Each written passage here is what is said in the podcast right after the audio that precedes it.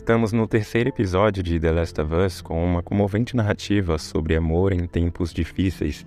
Esse episódio nos mostra até onde os criadores e roteiristas da série estão dispostos a ir para plantar na tela os elementos dos jogos, como a picape azul, por exemplo. O barato desse episódio é que existe toda uma história por trás desse veículo, que no roteiro comum poderia ser ele encontrado numa rua qualquer, abandonado, mas aqui não. Craig Mazin, o roteirista, ele vai além na criação do background dos donos do veículo, algo que não existe nos games, mas que está muito bem bolado neste não só comovente episódio, mas também muito respeitoso.